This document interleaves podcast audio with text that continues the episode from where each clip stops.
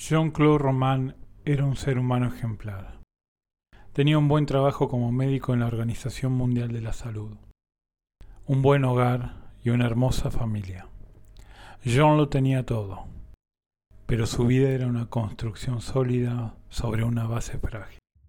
Nunca trabajó en la Organización Mundial, ni siquiera terminó la carrera de medicina y su estabilidad económica se basaba en estafar a familiares con promesas de inversión que nunca prosperarían. Un día la mentira de John se puso al descubierto y al sentirse acorralado cometió uno de los crímenes más impactantes de Francia y del mundo. Jean-Claude nació en Francia un 11 de febrero de 1954. Tuvo una infancia común y corriente. Al terminar la educación inicial y posteriormente la media, decidió matricularse en medicina, llegando a ser muy bueno con la carrera y en sus respectivas materias. Pero quizás, por casualidad del destino, se quedó dormido cuando tenía que rendir una evaluación de fisiología. Quizás al no ir, sumado al rompimiento con su novia de aquel entonces, hiciera que John Claude dejara la carrera y se encerrara en su habitación del campus por bastante tiempo aproximadamente seis meses, llegando incluso a subir 20 kilogramos y a pasar todo el tiempo viendo noticias. Aún así, entre 1975 y 1986, siguió matriculándose en la carrera de medicina. ¿Cómo? Presentando un certificado falso con lo que justificaba la falta de asistencia. Consiguió que Florence, su exnovia quien había terminado con él debido a su carácter violento y explosivo, retomara su relación sentimental y estableció una rutina diaria en la que iba todos los días a la universidad sin entrar a clases. Cambiaba sus horarios para evitar coincidir con quienes pudiesen descubrirlo y estudiaba las asignaturas de la carrera para poder conversar con sus compañeros sin levantar sospechas. En ocasiones ayudaba a compañeros a estudiar las materias que les resultaran difíciles. Pasado el tiempo, John Claude supuestamente terminó sus estudios y fue becado para trabajar en la sede de la OMS de Ginebra, cerca de donde él vivía. También contrajo matrimonio con Florence en 1984 y de este matrimonio nacieron dos hijos, Caroline quien nació en el 85 y Antoine en 1987. Los años posteriores a la supuesta incorporación de la OMS transcurrieron con calma y tranquilidad. John Claude acudía todos los días a trabajar se aseguraba viajar constantemente por todo el mundo con motivos de su trabajo y al regresar a casa hacía ostentoso alarde de su investigación y conferencias, aunque siempre se cuidaba de dar pocos detalles, alegando siempre que la información era secreta. Por ejemplo, cuando tenía que viajar John, abandonaba el aeropuerto donde su esposa lo dejaba y de ahí se iba a hoteles de mala muerte con tal de no levantar sospechas cambiándose de nombre en el hospedaje donde parara. Ya entendía tan bien el juego de cubrir su mentira que llevaba a su familia souvenirs conseguidos en el aeropuerto. Tenía detalles tan increíbles que nunca nadie sospechó de él. Todo estaba bien cubierto. John era demasiado inteligente. El tiempo que se ausentaba por su supuesto trabajo lo pasaba deambulando por la carretera, yendo a bares, hoteles y hasta bibliotecas públicas. Sabía bien lo que tenía que hacer cuando se ausentaba y medía meticulosamente cada acción que tomaba. Nadie nunca dudó de él y nunca dejó nada al azar.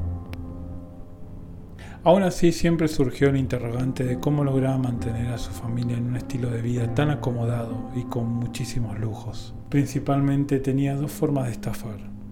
La primera consistía en ofrecer a sus conocidos planes de inversión con una alta rentabilidad siempre aprovechando su trabajo en la Organización Mundial. Y así llegó a estafar con hasta 2 millones y medio de francos, aproximadamente 36 millones de pesos argentinos. La otra era la venta de medicamentos supuesta fase de experimentación, por un valor de 15.000 francos cada pastilla. Cabe destacar que estos medicamentos iban a ser la tan ansiada cura del cáncer, pero nadie nunca dudó de que se había hecho de un nombre y un prestigio entre los locales de allí. Además vivía volcado en su trabajo y en su familia. ¿Quién iba a sospechar? Al parecer, en la época en que se cometieron los crímenes, su familia estaba a punto de descubrir la verdad sobre él, y además se habían agotado todos los recursos económicos. Acorralado, atrapado en su propia trampa, no encontró otra solución que el asesinato, pues, según sus propias palabras, su familia no aceptaría la verdad. El 9 de enero de 1993 todo se dio a conocer. Su mujer descubrió toda la mentira de John. Aquellos 18 años donde fue un médico prestigioso y supuesto salvador de muchas vidas fue una farsa. Su esposa necesitaba respuestas y él en su pavor se sintió acorralado. Asesinó a su mujer con un rodillo de amasar. Golpeó su cabeza una y otra y otra vez hasta que la fría mirada de ella anunció lo peor. Más tarde llamó a su hija Caroline y a su hijo Antoine y le disparó a quemarropa empleando un rifle calibre 22. Después de estos crímenes limpió la casa y salió a pasear. Para él fue un día normal. Hora más tarde se dirigió a la casa de sus padres donde después de comer y hacer sobremesa salió hasta su auto. Volvió con su rifle y los asesinó del mismo modo que a sus pequeños hijos. Tras pasar la noche con su amante en París, regresó a su domicilio y le prendió fuego a su casa junto con él dentro, no sin antes haber tomado una buena dosis de barbitúricos. No obstante, fue rescatado por los bomberos y tras casi una semana en coma, consiguió salvarse. Jean-Claude Roman fue condenado por todos sus crímenes en 1996 a cadena perpetua. Con un cumplimiento de condena de al menos 22 años fue puesto en libertad el 28 de junio del 2019.